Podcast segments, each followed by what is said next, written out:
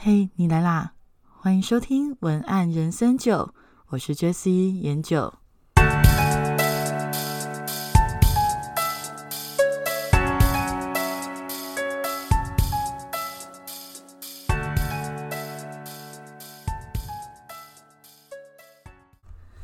嗯，现在正在听这个 podcast 的朋友，如果你耳朵有一点尖的话，可能会发现我的声音还是跟之前不太一样。没有错，就是呃，我的感冒还没有完全的康复，不过就是应该算是后遗症啦。感冒算是好了，不过因为之前就是咳嗽的比较厉害，所以我的就是声音变得有一点点沙哑。声音有一点受伤，所以呃，也就是因为这样子陆陆续续感冒的过程，导致呢，就是我的 podcast 已经停更了三个礼拜了，真的是非常的抱歉。不过因为这个停更真的是万不得已，因为就是身体啊。的体力啊，还有声音的状况，真的都没有办法录。那呃，其实没有办法录，我自己也蛮痛苦的。那因为其虽然其实现在的声音还没有到完全恢复，但是终于是可以讲话的状况了。那所以就迫不及待的上来跟大家见面。那另外呢，还有一件事情想要跟大家报告的，就是如果大家不介意的话，我想要给每一个就是听文案人生九的 podcast 的朋友一个昵称，就是小酒窝。不晓得大家喜不喜欢这个昵称呢？我自己很喜欢，所以呢，我会请我以后会称呼大家为小酒窝哦。就是如果各位小酒窝喜欢。我的哪一集 podcast，或者是对哪一集 podcast 有想法，或者是想要更了解的话，我都很欢迎你，就是写信给我。那虽然就是我可能没有办法立刻的回复你，但是我都一定会认真看每一个讯息，然后呃陆续的安排时间回复你的。好，那我们现在就开始进行今天的主题吧。呃，今天的 podcast 呢，我想要跟大家聊聊这两个礼拜，尤其是上个礼拜沸沸扬扬的鸡排妹的事件。那其实鸡排妹的事件里面有非常多呃可以令人醒思的地方。那当然，最多最多的讨论就是关于呃性骚扰的议题，以及就是两性关系、性别平等的话题。那因为这个部分其实在网络上讨论非常的多了，所以我。就不针对这个讨论，那我反而想到的部分是关于道歉这件事情，因为呢，这个事件如果你稍微了解的话，我想给大家一个简单的懒人包好了。反正这个事件的起因就是鸡排妹郑嘉纯她去去接了一场就是尾牙的主持，然后在尾牙的主持里面呢，跟那个老板有一点。言语上面，他觉得言语上面是对他有性骚扰，然后动作上也有对他有性骚扰。就是原来他本来不想把事情闹大，所以他只是在他的 Facebook 上面就是讲了他今天被性骚扰，让他觉得很不舒服。他为了让这个觉得很烂的事情变成好事，所以他决定捐出今天十万元的呃主持费。那这样子的一个言论呢，造成了很多人就开始在网络上讨论，然后。有一些人甚至就是觉得他一定是在炒新闻，根本没有主持尾牙这件事情吧。那为了要证明自己有主持尾牙这件事情，他就晒出了手卡。那大家就呃抽丝剥茧，从手卡里面抓出了，诶，有可能那个所谓的呃案主事主啦，应该是说所谓的事主，就是金牌那所讲的那个，应该就是 Only 有这样子。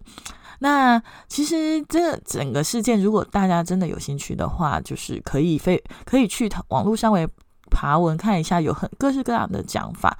但是比较有意思的是，其实鸡排妹她在整个过程中，她一直强调她要的只是一个道歉，她并没有要呃在。无限上纲的其他什么，她就是要一个道歉。但是呢，呃，在上个礼拜里面，就是鸡排妹她的声量，她在某一个时间的，就是跟阿中部长在做那个防疫的，呃，那个那个叫做什么防疫的记者会，跟鸡排妹还有鸡排妹闯入 Only 有的记者会是同一个时间。那没想到。鸡排妹闯入翁立友记者会的这个事件呢，它整个声量是大于呃那个防疫记者会的，但是大家就觉得非常的有趣啊，就是说，哎，这阿中部长首次被超车这样子。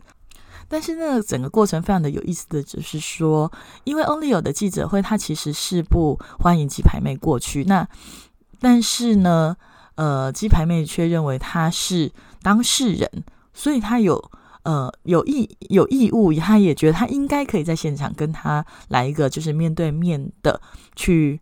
呃，把这件事情讲清楚，但是 Only 有就是不愿意退后，就是调虎离山嘛。那鸡排妹离开之后，他才就是迅雷不及掩耳的开了一场记者会啊。当然讲的内容也不太有什么解释，所以我也今天没没有特别想要讲 Only 有讲的什么内容，因为大家去搜寻应该就会知道了。但是呢，这个事件让我开始去醒思了一件事情，就是说为什么道歉这件事情对大家来讲这么的困难？尤其是呃年纪越大越成人的世界里，越进入社会社会化越严重的时候，人几乎都不怎么愿意道歉。那到底道歉它的背后意味着什么？为什么大家会这么这么的讨厌道歉这件事情呢？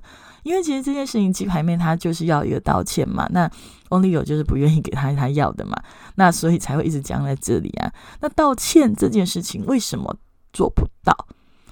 那其实这件事情让我想到的另外呃一个呃事情是，大概有一阵子了吧，大概几个月之前，有一个朋友也刚好在网络上问我，就是说，呃，他跟他的家人吵架，那他。知道他自己的口气不好，伤害了他的家人。可是他觉得这件事情本身他没有错。那当然，他也不觉得他的家人有错，只是大家可能立场不同，所以才会造成这样子的一个误解。那他不认为他有错，所以他不想要道歉。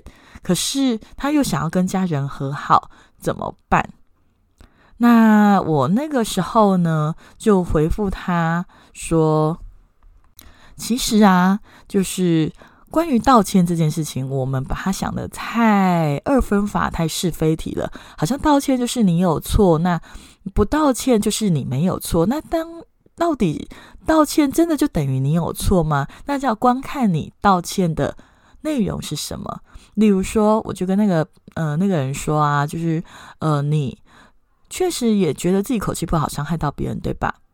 那你可以就你伤害到。对方的这件事情道歉，对自己的口气不好这件事情道歉，那这就是为自己的负责。那关于你不觉得你有错的地方，你不一定要直接道歉。那但是你可以为自己没有处理好这个沟通的互动模式，而不小心伤害了重要的人这件事情道歉。那所以后来。就是这位网友听完之后，其实就还蛮开心的。那他就说：“哎，他没有没有想过可以有这样的方法。”那他就觉得很就是还蛮受用的。那这件事情让我延伸过来，这一次 Only 有跟鸡排妹的性骚扰疑云啊，我就觉得为什么大家对于道歉这件事情会这么的不愿意的原因，是因为。呃，好，我们先不要牵涉到实际上有可能无限上纲发生的一些可能法律的问题，或者是赔偿的问题。好了，我们先去讲人心的状况。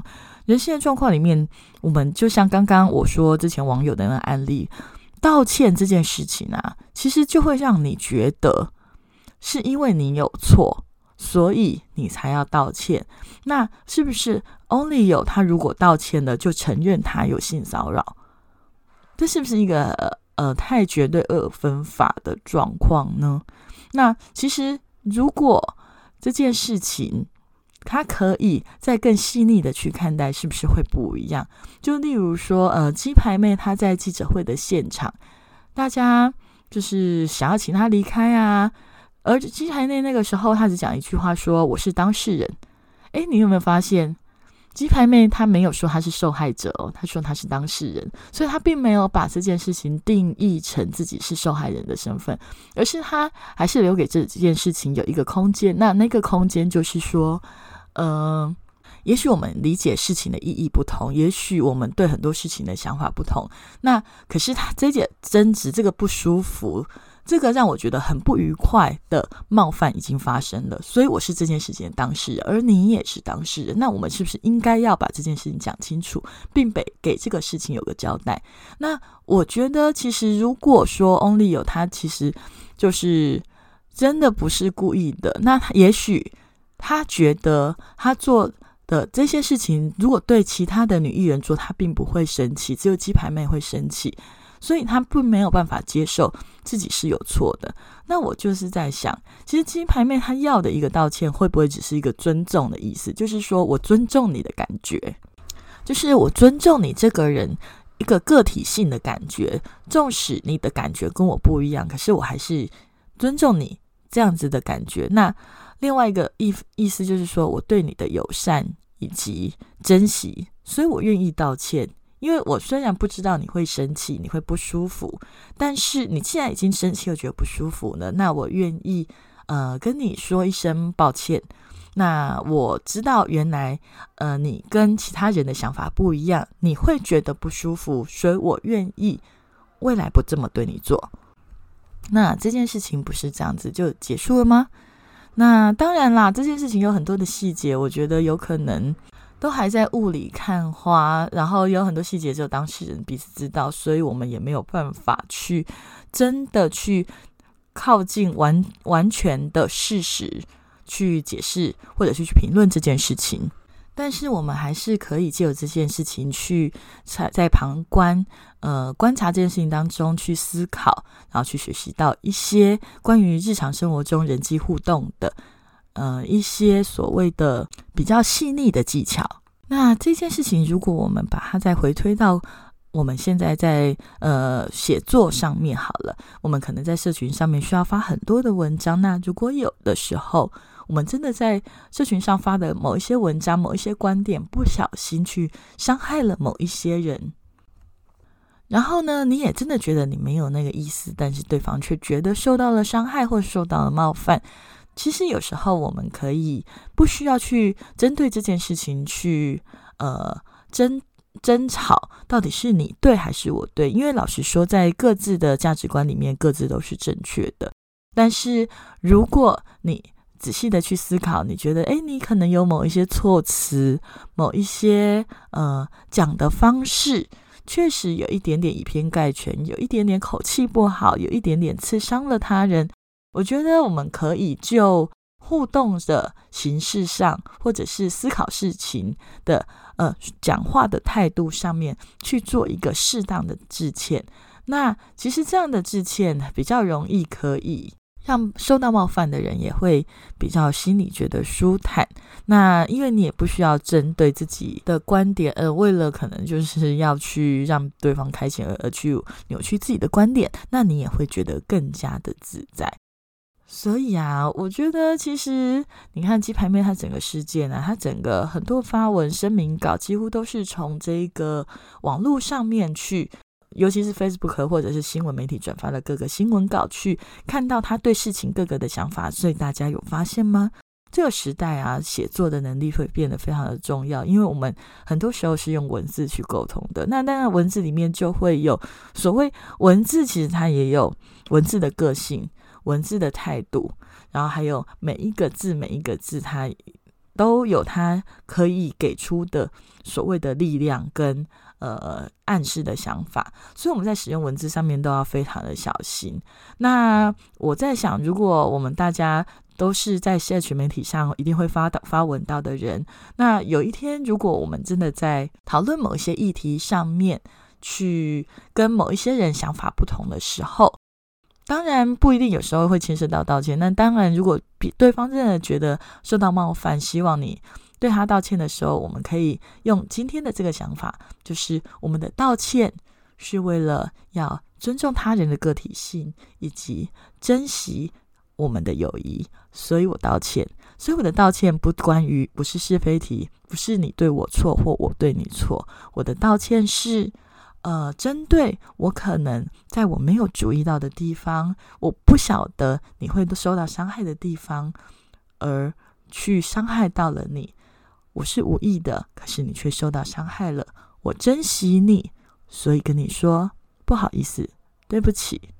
那我也希望，嗯，大家呢能够在，就算如果你是一个接受道歉的人，你也可以去接受一下，就是对方可能真的想法跟你不一样，可是还是愿意珍惜跟尊重你的观点，这样就够了，对吧？